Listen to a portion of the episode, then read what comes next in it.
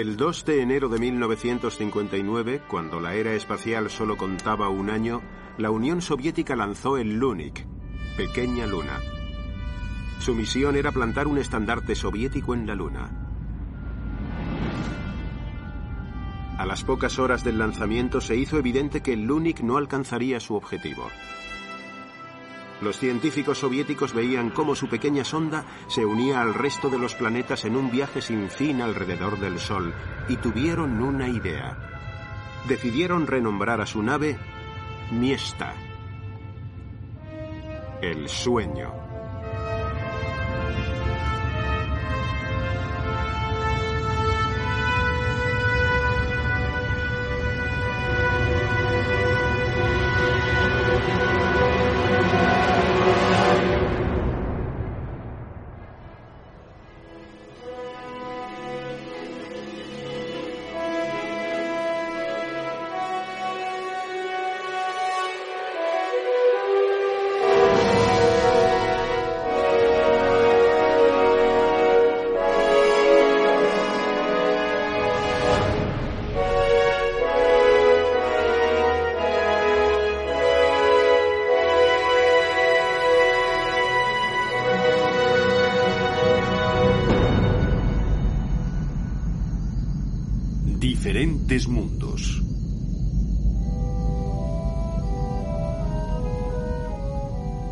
1926, cuando se grababa la suite Los planetas de Holst, se pensaba que solo había ocho planetas. Pero en 1929 llegó cierto joven al observatorio de Flagstaff, en Arizona, para buscar el noveno planeta.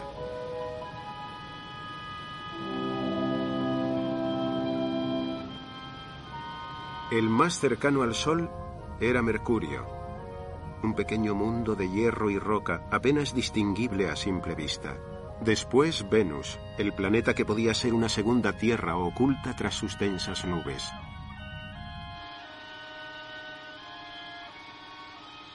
A continuación la Tierra y detrás de nosotros Marte, el planeta rojo, con estaciones climáticas, casquetes polares y la posibilidad de albergar vida.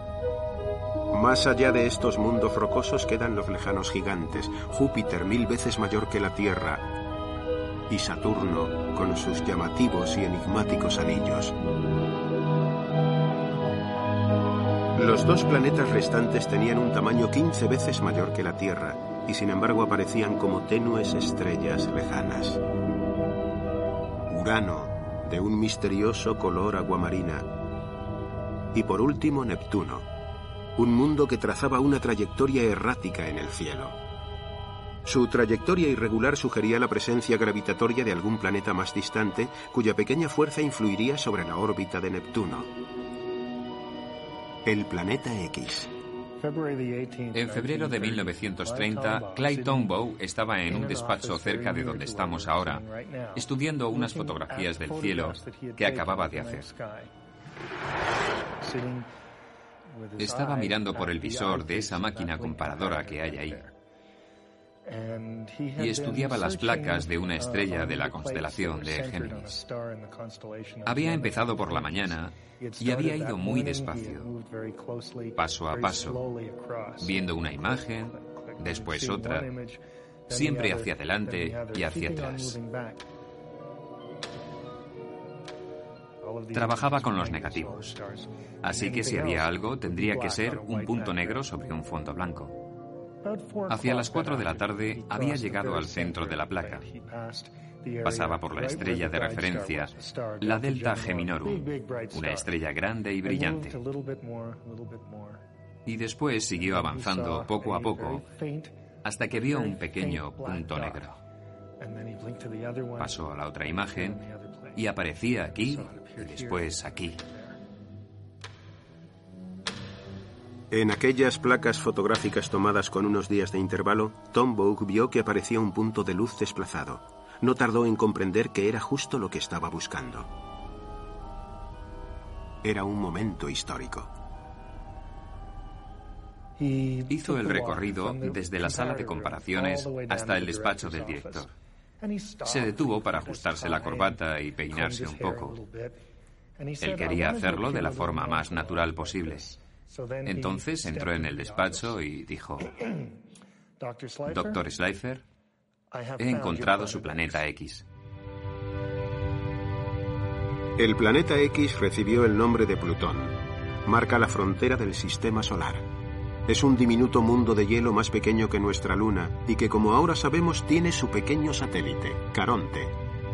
Pero Plutón patrulla los límites del sistema solar en un distante reino de gigantes. Mundos acuáticos como Neptuno y Urano, que gira alrededor del Sol misteriosamente rotando de lado. Plutón está mucho más allá de los mundos gigantes, los planetas gaseosos que no tienen superficie, Saturno con vientos de miles de kilómetros por hora y Júpiter con un huracán del tamaño de la Tierra que dura desde hace siglos. Los mundos más cercanos al Sol son pequeñas islas de roca y hierro. Marte, con su fina atmósfera de dióxido de carbono, y Venus, cubierto por nubes de ácido sulfúrico.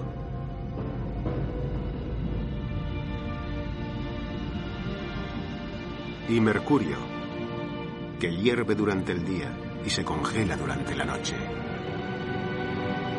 Nueve mundos distintos que tienen poco en común aparte de orbitar alrededor del mismo Sol y permanecen unidos a él por la fuerza de la atracción gravitatoria.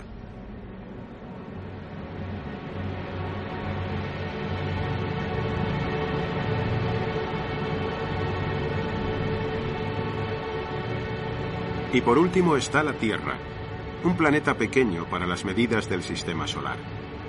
Tiene una atmósfera fina en contacto con una superficie rocosa.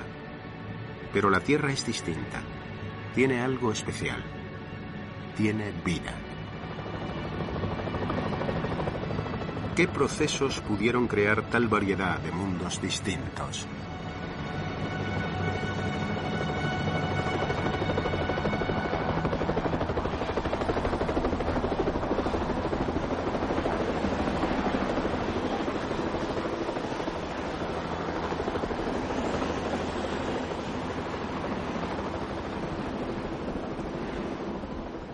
Hal Levison encabeza un grupo de astrofísicos que siguen intentando desvelar el misterio de la formación de los planetas.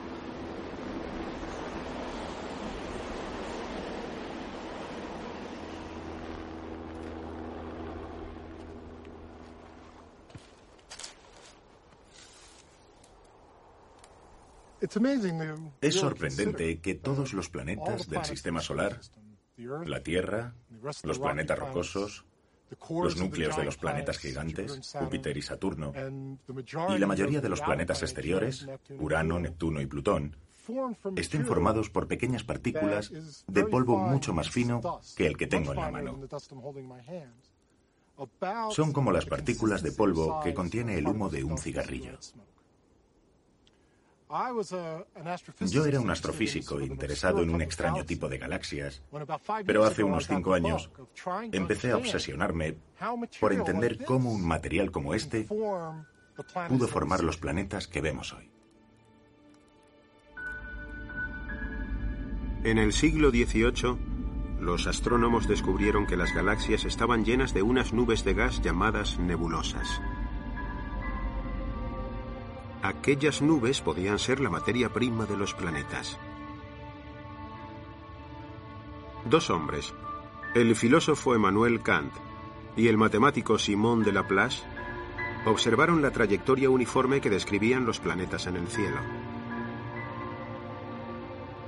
Sugirieron que los planetas podían ser los restos de una nube de polvo y gas que giraba en torno al Sol durante su formación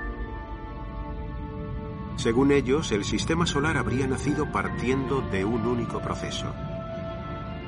La idea era brillante y muy elegante, pero la compleja explicación de su teoría iba a llevar siglos. Para demostrarla habría que esperar a la llegada de la era espacial.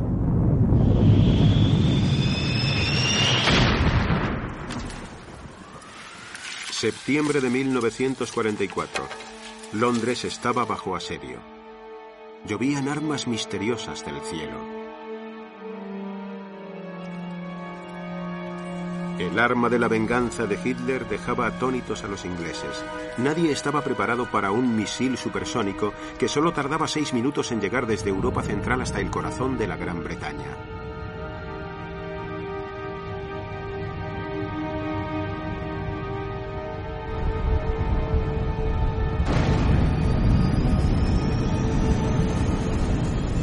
Tecnología que empleaban era muy avanzada. había sido desarrollada por un joven y brillante ingeniero llamado Werner von Braun.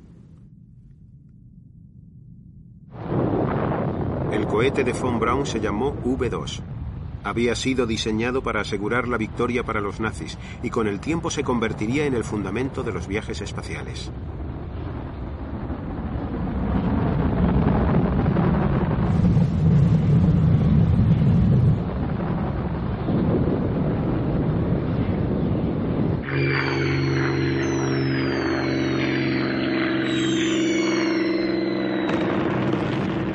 Alemania cayó, las tropas americanas fueron directamente hacia las fábricas del V2. Antes de que se asentara el polvo en Europa, Von Braun y su equipo de ingenieros ya estaban trabajando para el ejército de los Estados Unidos.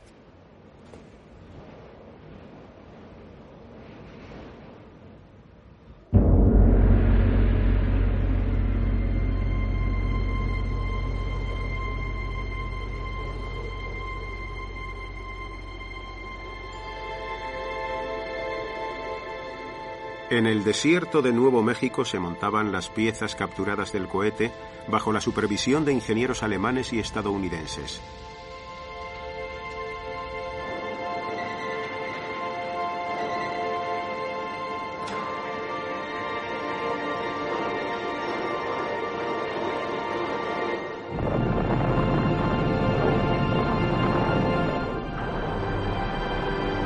V2 modificados volaban más allá del alcance de los objetivos de las cámaras.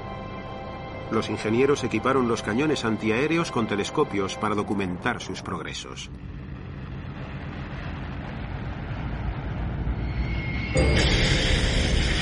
El sistema estaba diseñado por Clyde Tombaugh, el descubridor de Plutón, y sus películas han sobrevivido al paso del tiempo.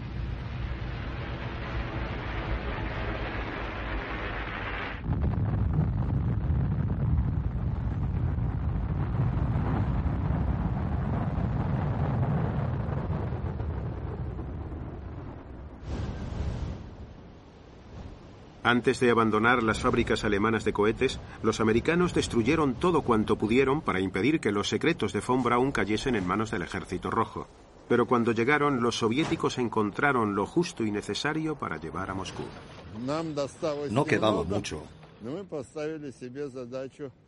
Pero estábamos decididos a comprender su tecnología y aplicarla, invirtiendo menos tiempo para poner a punto los cohetes. La carrera acababa de empezar. La tarea de volver a armar los cohetes se le asignó a Sergei Pavlovich Korolev y Boris Chertok fue su mano derecha. Su misión era construir cohetes capaces de alcanzar territorio norteamericano, pero el pensamiento de Korolev estaba fijado en los planetas. Todos los anteriores eran unos soñadores. Pero Korolev era un hombre práctico. Por eso llegó a ser conocido como el hombre que hizo realidad el sueño de los viajes espaciales.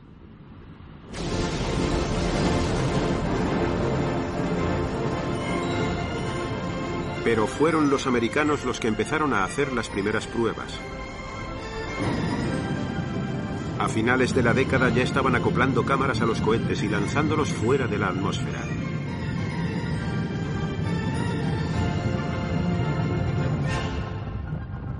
Las cámaras debían soportar una caída en picado desde 30 kilómetros de altura.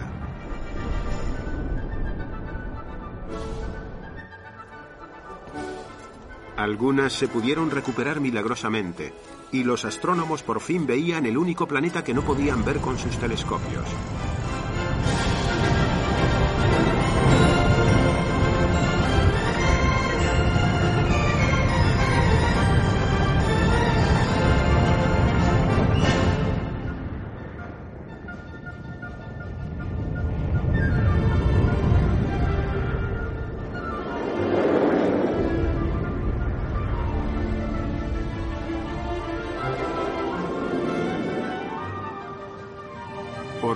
Vez podíamos ver la curvatura de la Tierra. El horizonte arqueado nos daba una lección de humildad y nos recordaba que vivíamos en una gigantesca esfera de roca y hierro. La idea de que un mundo así se hubiera formado partiendo de una nube de polvo resultaba más desconcertante que nunca.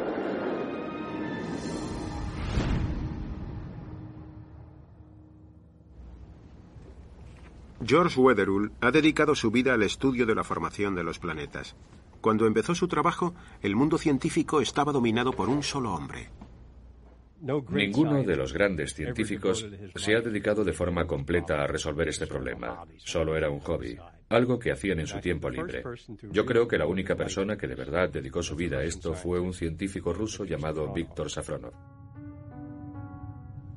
Él empezó a trabajar en el problema poco después de la Segunda Guerra Mundial. Intentó identificar todos los problemas científicos que se planteaban para llegar a entender el gran problema de la formación de los planetas. Y su lista de problemas es la misma que estamos estudiando en la actualidad. Víctor Safronov quiso revisar una teoría de hacía 200 años por la que los planetas se habrían formado partiendo de una gran nube de polvo y gas. Se propuso estructurar el complejo proceso en fases más sencillas de entender. La primera fase aún no estaba bien definida.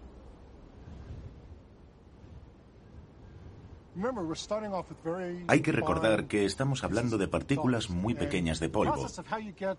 Y el proceso por el que algo tan pequeño se convierte en una roca o en una montaña es algo que todavía no entendemos bien.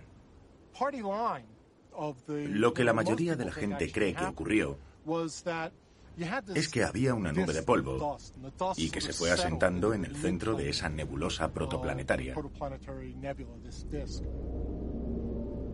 Entonces se produce lo que llamamos una inestabilidad gravitatoria que forma pequeños cuerpos, cuerpos de unos 100 metros de diámetro. La segunda fase que definía Safronov era más comprensible. La denominó acreción. Él había calculado que en un breve espacio de tiempo los cuerpos se unirían formando los embriones de los planetas. A medida que van creciendo aparece otra fuerza, la gravedad. Ocurre algo sorprendente que descubrió Víctor Safronov, y es que los cuerpos crecían. Cuanto más grande se hace algo, más materia puede atraer. Así que llegamos a una situación en la que los cuerpos grandes se hacen más grandes y más rápidos que los pequeños. Y todo se convierte en una especie de carrera alocada para comerse a los cuerpos pequeños. Todo empieza con un número incontable de objetos del tamaño de una montaña y al final se forman unos 100 cuerpos grandes en el centro del sistema solar, cuerpos del tamaño de la Luna o incluso del tamaño de Marte. Los mundos rivales continuaron absorbiendo materia hasta que ya no hubo más que absorber. Ahora solo había cuatro planetas en la región interna del sistema solar, donde antes había más de 100. Sigue siendo una incógnita cómo pudo aquel ejército de mundos quedar reducido a cuatro. Pero Víctor Safronov intuía que el proceso de formación dejaría cicatrices en forma de cráteres en los planetas. ¿Era eso lo que veíamos en la Luna?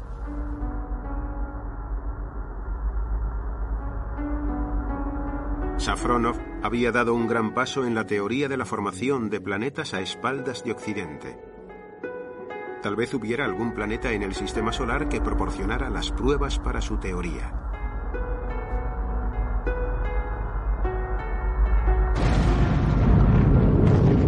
En 1957 los americanos anunciaban que nos preparábamos para entrar en la era espacial. Iban a lanzar el primer satélite artificial del mundo. En la Unión Soviética, Korolev ponía manos a la obra. Para Korolev era el principio de la carrera contra los americanos. Y él quería ser el primero. Quería ganar a los americanos, como todos nosotros. Pero él tenía cien veces más interés que cualquier otro. Entonces llamó a mi padre y le dijo, Vamos a hacer esto antes que los americanos, lo antes posible. Era muy arriesgado, pero al final Khrushchev le dejó intentarlo.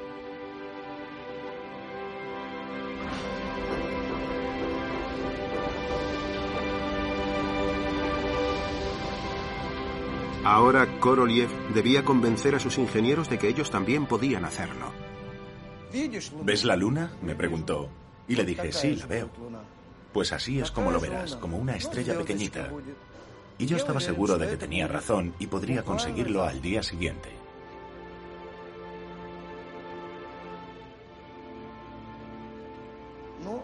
Yo estuve presente en el nacimiento del Sputnik.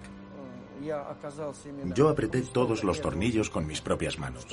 Puse todas las placas y las piezas. Lo armé de principio a fin. Llevaba un transmisor de radio con su antena. Fue bastante complicado ajustarlo para que transmitiera en la frecuencia que queríamos, la que usaban los radioaficionados. Korolev lo tenía todo pensado para que todo el mundo pudiera escuchar al Sputnik.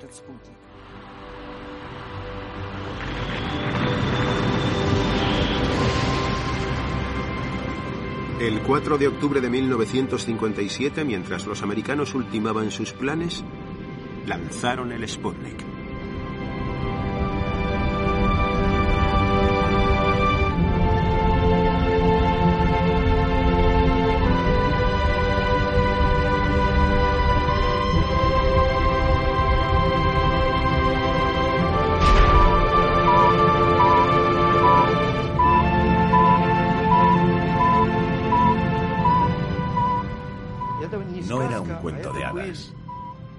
Era real. Era ingenioso y muy pequeño. El primer Sputnik del mundo. El objetivo principal era escuchar el famoso bip bip. Aquel día hubo festejos por todas partes. Fue emocionante. Nadie podía creer que unos simples rusos hubieran conseguido hacer algo así.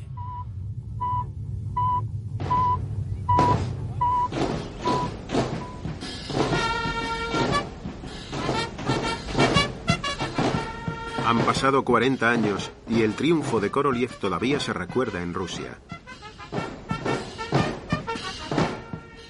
Aquella tarde se sintió muy orgulloso. Sabía que habían conseguido un gran logro. Al día siguiente se enteró de que la reacción había sido mucho más importante en el extranjero que en nuestro país. Y el entusiasmo era incluso mayor que el que él sentía, sobre todo en los Estados Unidos.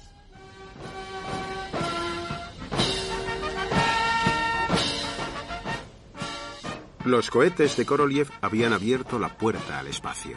Los planetas se acercaban. Bruce Murray es un veterano del programa espacial norteamericano. Cuando empezó su carrera, los planetas parecían muy lejanos.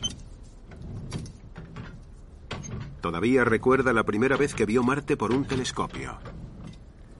Me quedé boquiabierto.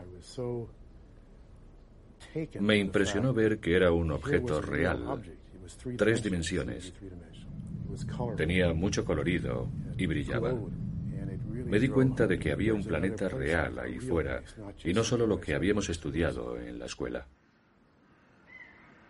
El joven Bruce Murray empezó a trabajar bajo la tutela del físico Bob Layton, que había inventado un sistema para filmar los planetas. Las imágenes eran fantásticas porque se veía el planeta rotando. Consistía en hacer una foto, esperar un minuto, hacer otra foto y así sucesivamente. Y llevó a todo el mundo una imagen de Marte que los mejores astrónomos solo intuían, porque ellos tampoco lo veían. Tenían que recordar los fotogramas. Fue un gran logro y solo lo hizo por diversión.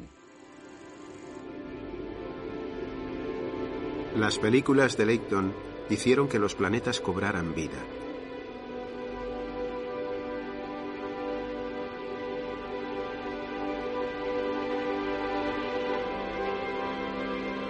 Por primera vez los astrónomos podían ver una de las lunas de Júpiter orbitando su gigantesco planeta. En los planetas exteriores, con enormes masas de gas como Júpiter y Saturno, se podían ver unas estructuras maravillosas. Lo que más impresiona, igual que con los planetas del interior, es que todos son distintos. Pero Marte, el primo pequeño de la Tierra, siempre fue el más sugerente. Layton veía misteriosas manchas oscuras que rotaban con el planeta. Pero ¿cómo sería su superficie?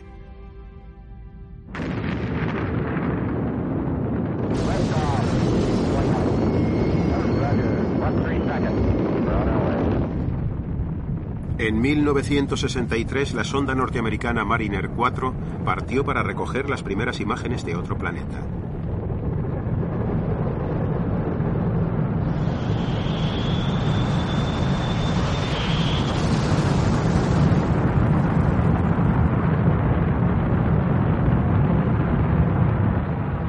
Le encargaron a Bob Layton la misión de tomar las imágenes.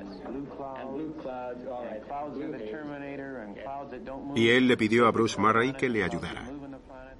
A mí me reclutaron para vivir una experiencia maravillosa, la de ser uno de los primeros científicos en ver Marte de cerca a través de una cámara. Aquí centro de control Mariner.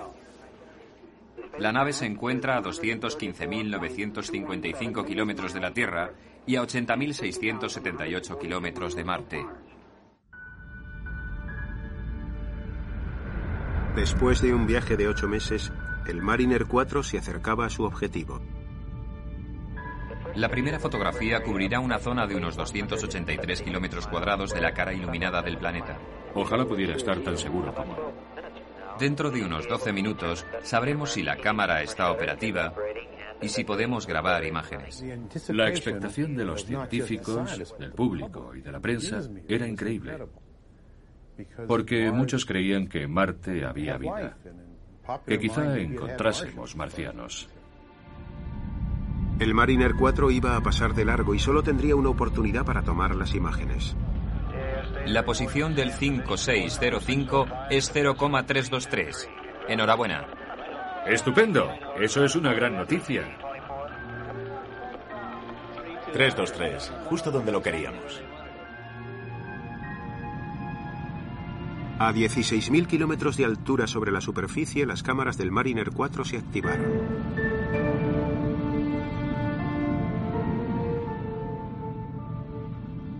Las señales que llegaban, los fragmentos de imágenes, entendidas como pequeñas muestras de luz, llegaban de Marte a una velocidad de uno por segundo.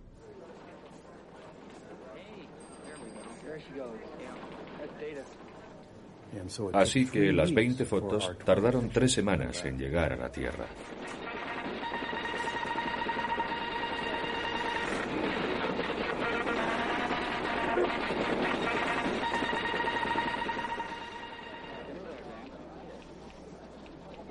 Dadme el número de Bruce Murray. ¿Dónde diablos están los intérpretes de las fotos de Marte? Sí, ya están llegando los datos. ¿Qué haces en la cama? Aquí está. Estas son las fotos.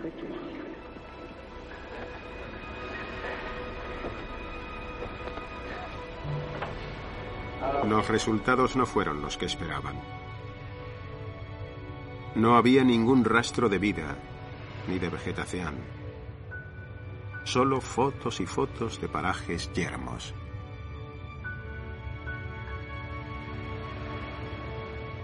Tuvieron que esperar al fotograma número 12 para ver algo. Lo que vimos fueron unos cráteres enormes. Cráteres de 300 kilómetros de diámetro en Marte. Impactos de meteoritos.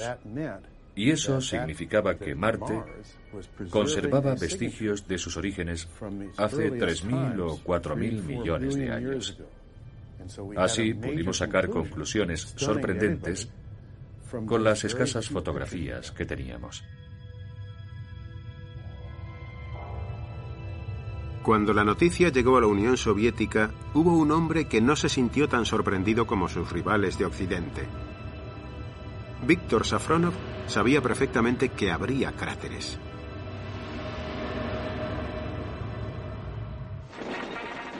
Ahora las ideas de Safronov empezaban a estudiarse en Occidente, donde la tecnología permitía a George Wetherell profundizar en la teoría de la acreción. Yo lo llamaba el problema planetesimal. La cuestión es que hay muchos cuerpos astrales o pequeños planetas que se desplazan alrededor del Sol describiendo órbitas. Y lo que queremos es entender cómo se van aglomerando para formar grandes planetas. Los ordenadores de Wetherell desvelaron un terrorífico periodo en la formación de los planetas. Lo que descubrimos al introducir los datos en el ordenador es que a medida que los planetas van creciendo, sus trayectorias se ven alteradas y se cruzan con otros.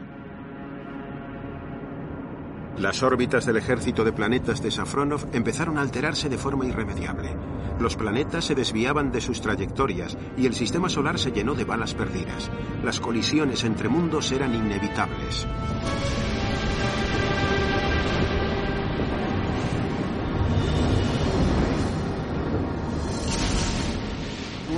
George se dio cuenta de que tuvo que ser como una fiesta salvaje. La zona central del sistema solar debió de ser un infierno, con cosas volando por todas partes, la mitad de los planetas chocando contra el Sol o rebotando fuera del sistema solar. Una fiesta muy violenta.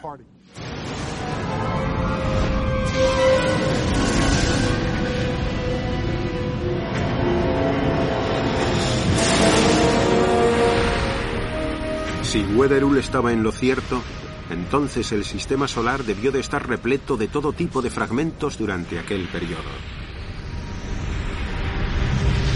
Los cuatro planetas supervivientes debieron de soportar una última etapa de intensos bombardeos.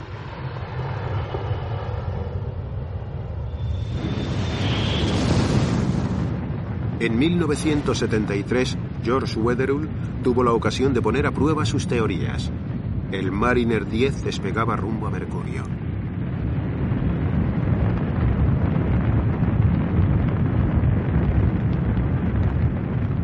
A 78 millones de kilómetros de la Tierra y más allá del alcance de los telescopios más potentes, la superficie de aquel planeta era una verdadera incógnita.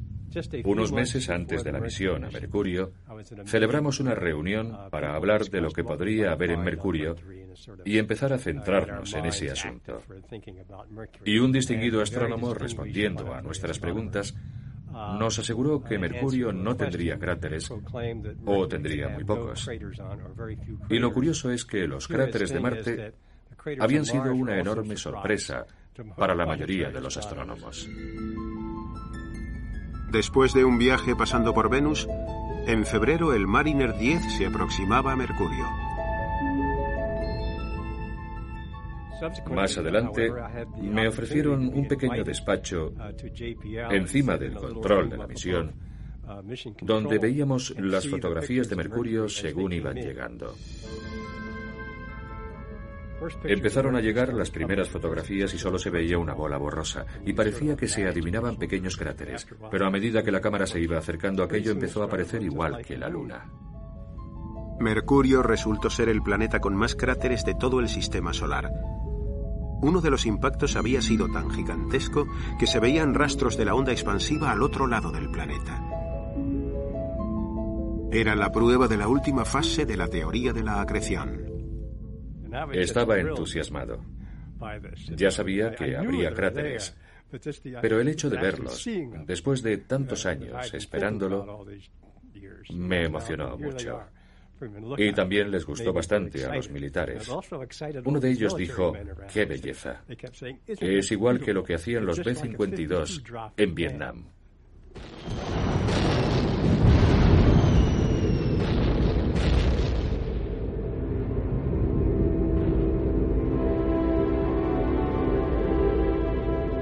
Estos son los planetas primarios, los supervivientes de una batalla a vida o muerte. Mercurio, Venus, Marte. todos con las cicatrices de su nacimiento.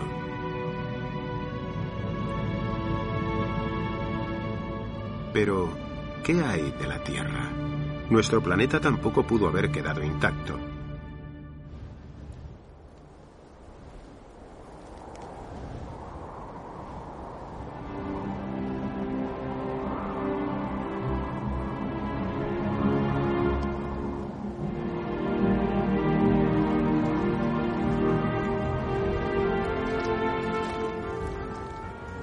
Sobre el terreno, Hal Levison comprueba los efectos de los impactos de los meteoritos en los planetas, incluido el nuestro.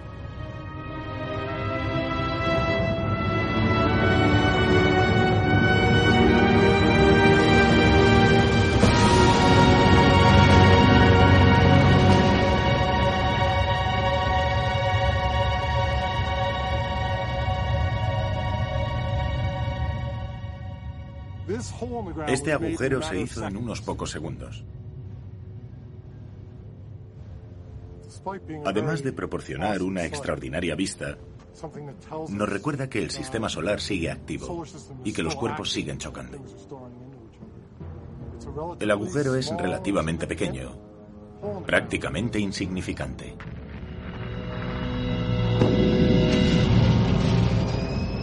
Hace 50.000 años, un pedazo de solo 50 metros de diámetro, procedente de un mundo destruido miles de millones de años antes, se precipitó sobre la Tierra en lo que hoy llamamos Arizona. Esta es una prueba de las fases finales de la teoría de la acreción. Pero, ¿qué ocurre con los mundos gigantes? ¿Cómo explica la teoría de la acreción los grandes planetas gaseosos que habitan los confines del sistema solar? Hay planetas muy distintos que van cambiando con la distancia al Sol. Y eso es porque la temperatura baja a medida que nos alejamos de nuestra estrella. A unas cuatro veces la distancia que hay entre el Sol y la Tierra llega un momento en que el agua se condensa, pasa a estado sólido. Con el agua convertida en hielo había mucha más materia para que se formaran los planetas exteriores. Júpiter y Saturno crecieron tanto que empezaron a absorber los gases primarios de la nube original, expandiéndose hasta alcanzar cientos de veces la masa de la Tierra. Esta región estaba ocupada por muchos más mundos de los que vemos en la actualidad. Sus órbitas también empezaron a declinar. No podemos ver los impactos con sus densas atmósferas gaseosas, pero su movimiento de rotación nos da la clave. Hoy se cree que un mundo del tamaño de la Tierra pudo con Urano.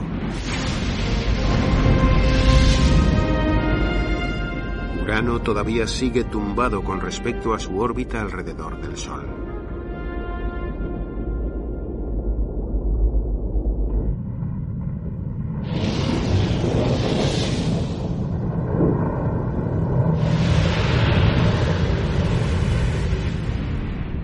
¿Cuándo terminaron aquellos impactos creadores de mundos? He descubierto muchos cometas, he participado en el descubrimiento de 21 cometas, pero no he vivido nada comparado a la noche que encontramos el Schumacher-Levy 9. No podíamos ni imaginar la repercusión que iba a tener. Salió en la página 23 del London Times y decía que Caroline, Jean Schumacher y yo habíamos descubierto un cometa. El interés creció aún más cuando se supo que el Schumacher-Levy 9 seguía una trayectoria de colisión con Júpiter. Eso ya no era la página 23 del London Times. Eso era una noticia de primera plana. Era algo completamente distinto. El Schumacher-Levy 9 iba a demostrarnos cómo funciona todo. Desde que Galileo dirigiera por primera vez su telescopio al cielo en 1609 y desde que observara Júpiter en 1610, nadie había presenciado nada semejante. Íbamos a ver cómo un cometa chocaba contra un planeta. 16 de julio de 1994, el día del impacto. Y todos los telescopios del mundo se fijan en Júpiter.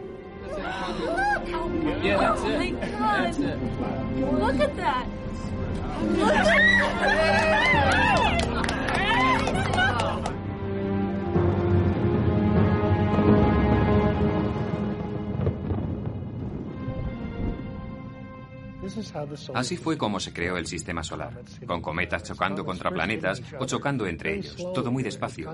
Era más un abrazo que una colisión. Y después esos cuerpos se hacen más grandes, su atracción gravitatoria se hace más fuerte, las colisiones son más fuertes, la velocidad aumenta y todo se hace más violento. Luego, el sistema solar va madurando y se vuelve menos activo. Y la pregunta es, ¿cuándo termina el proceso? Y la respuesta es que si algo hemos aprendido del Schumacher Levy 9 es que todavía no ha terminado. Fue como si a partir de ese momento en Júpiter hubiese un letrero que dijera peligro, sistema solar en construcción. Esto sigue ocurriendo. Júpiter creció un poco más en la semana del 16 de julio de 1994. Júpiter tenía más agua y sulfatos de carbono que antes. Fue como si la madre naturaleza hubiera dicho, está bien, chicos, os voy a enseñar cómo funciona esto, y vosotros solo tenéis que mirar.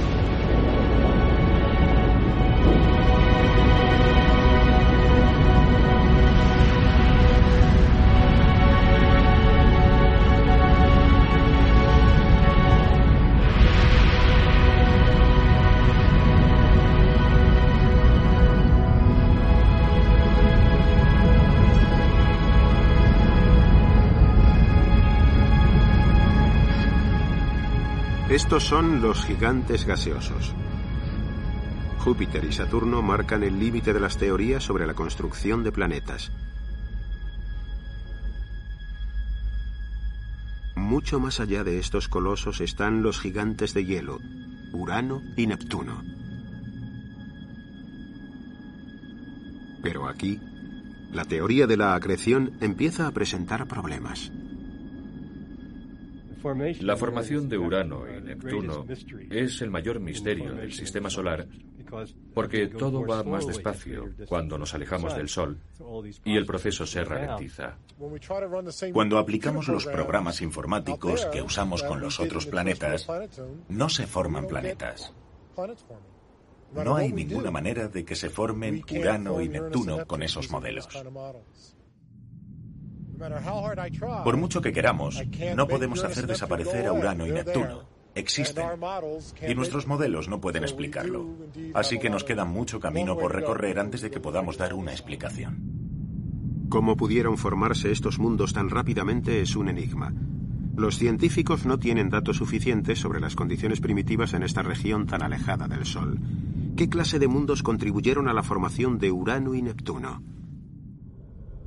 En 1992, dos astrónomos observaban el espacio más allá de Neptuno cuando encontraron un gran trozo de hielo. Desde entonces se han encontrado muchos más. Lo llaman el cinturón de Kuiper, y los científicos piensan que puede ser el material de construcción de gigantes de hielo que no llegaron a formarse. El cinturón de Kuiper es una región donde pequeños bloques de hielo empezaron a aglomerarse formando cuerpos más grandes. Para mí, esta es la región más importante. Allí comenzó la formación de planetas, pero después el proceso quedó congelado. Si descubrimos cómo ocurrió, comprenderemos mejor cómo se inició el proceso de acreción. Y también será muy interesante estudiar cómo se detuvo. Así que para mí el futuro está en los planetas exteriores del sistema solar. Pero hay un planeta que se encuentra en la cara interna del cinturón de Kuiper. 70 años después de su descubrimiento, el pequeño y misterioso mundo de Plutón empieza a cobrar sentido. Plutón fue descubierto en 1930 y es el perro verde del sistema solar. La mayoría de los planetas describen órbitas perfectas menos Plutón. La mayoría de los planetas están en este plano, que representa el disco de acreción. Plutón no era un planeta muy raro. Era pequeño, helado y no se parecía a nada de lo que habíamos visto antes. ¿Podría este pequeño mundo helado ser uno de los supervivientes de la acreción? ¿Un mundo que por casualidad no fue absorbido por Neptuno y que no salió rebotado del sistema solar? ¿Podría ser Plutón el eslabón perdido en la formación de los gigantes de hielo? Plutón era el miembro de mayor tamaño de aquella población. Y pasó de ser un planeta solitario y extraño a ser el abuelo de toda una población. En el cinturón de Kuiper hay más objetos que en ninguna otra región del sistema solar. Es la región más poblada. Y sin embargo, no sabíamos nada de él hasta hace 10 años. En los 40 años desde que el Miesta escapara a la gravedad de la Tierra, hemos enviado sondas a todos los planetas. Hemos tomado muestras de las corrosivas nubes de Venus y hemos visto tormentas a escala planetaria sobre su superficie. Hemos presenciado las tormentas de polvo de Marte y hemos visto cañones en los que cabrían países enteros. Hemos cartografiado las heladas lunas de Júpiter y entrado en su atmósfera. Hemos peinado los anillos de Saturno. Hemos visto géiseres activos en la luna más fría y lejana del sistema solar. Apenas hemos terminado nuestro primer recorrido por los planetas y ya encontramos una nueva región que explorar. En 1992, Clyde Tombaugh recibió una llamada de la NASA. Le pedían permiso para visitar su planeta. Clyde estaba muy emocionado. Se emocionó cuando leyó la carta. El esfuerzo de toda su vida, todo su trabajo sobre Plutón en White Sand, estaba siendo recompensado.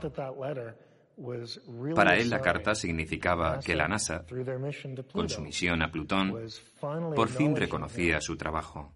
Le daban el mérito que merecía. Clyde Tombaugh murió en 1997. El expreso de Plutón se lanzará en el año 2003. Tardará 12 años en llegar a su destino. Después de analizar la composición de Plutón, se dirigirá hacia uno de los cuerpos del cinturón de Kuiper. Tal vez haya algo en los cráteres o en su composición química que nos proporcione la última pieza de este gran puzzle. Pero encuentre lo que encuentre, la importancia de Plutón en el sistema solar está asegurada. Será una misión tripulada a Plutón, no en sentido literal. No irá ninguna persona. Pero seguro que el espíritu de Clyde estará a bordo, camino de Plutón, para descubrir qué clase de planeta es ese.